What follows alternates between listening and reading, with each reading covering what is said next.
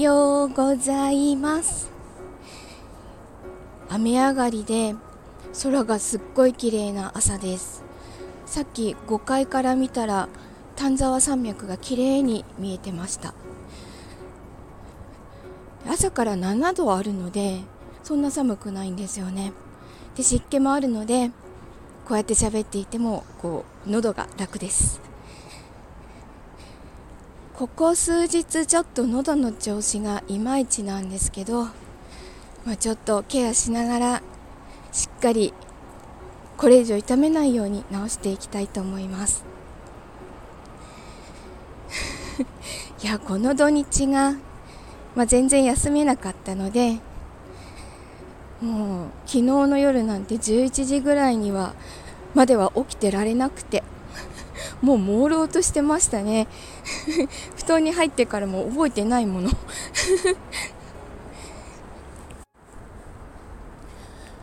体調を崩してる人が本当に多くて今日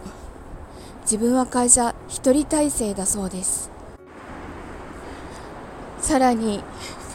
鍵持ちが自分しか行かないので朝も鍵を開けて帰りも施錠して帰ってこなきゃいけないので残り残りそうな人をさっさと追い出して 遅くならないうちに帰りたいと思います。今日整形外科も行かないといけないしね。なるべく早めにちょっとある方との調整をしなきゃいけないんですけどいや昨日は全然頭が回らなくて見事にえ自分でもびっくりするぐらい頭が回らなくてこれは今何かこう約束事をしてしまったら絶対何かポカをするな と思ったのでちゃんと寝てからにしようと思いまして今日連絡しようかな。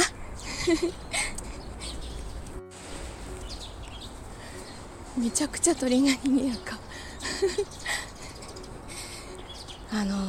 山の方なのでまあ賑やかですよね鳥の声が。いい環境だと思います。あそうだ。この間の通院でもあの呼吸器内科の通院でもドクターと話してたんですけど去年の今頃ぐらい、うん、去年の3月ぐらいまで本当にひどい呼吸器の状態で2週間に一度通っては点滴とかしてたんです。ネブライザーと点滴。それが春先ぐらいからすごい落ち着いていてじゃあ何が原因なんだろうね？っていうふうに話してたらそのタイミング4月にあの引っ越ししてるんですよね。引っ越してからの環境が多分すごく喘息に良かったんじゃないのかねって話になりました。確かに風の強い日とか窓を閉めていてもフローリングがザラって拭いても拭いてもすぐザラってしてしまうような環境にあったので、まあ、目の前一面が畑なので畑の土ぼこりがどこか隙間から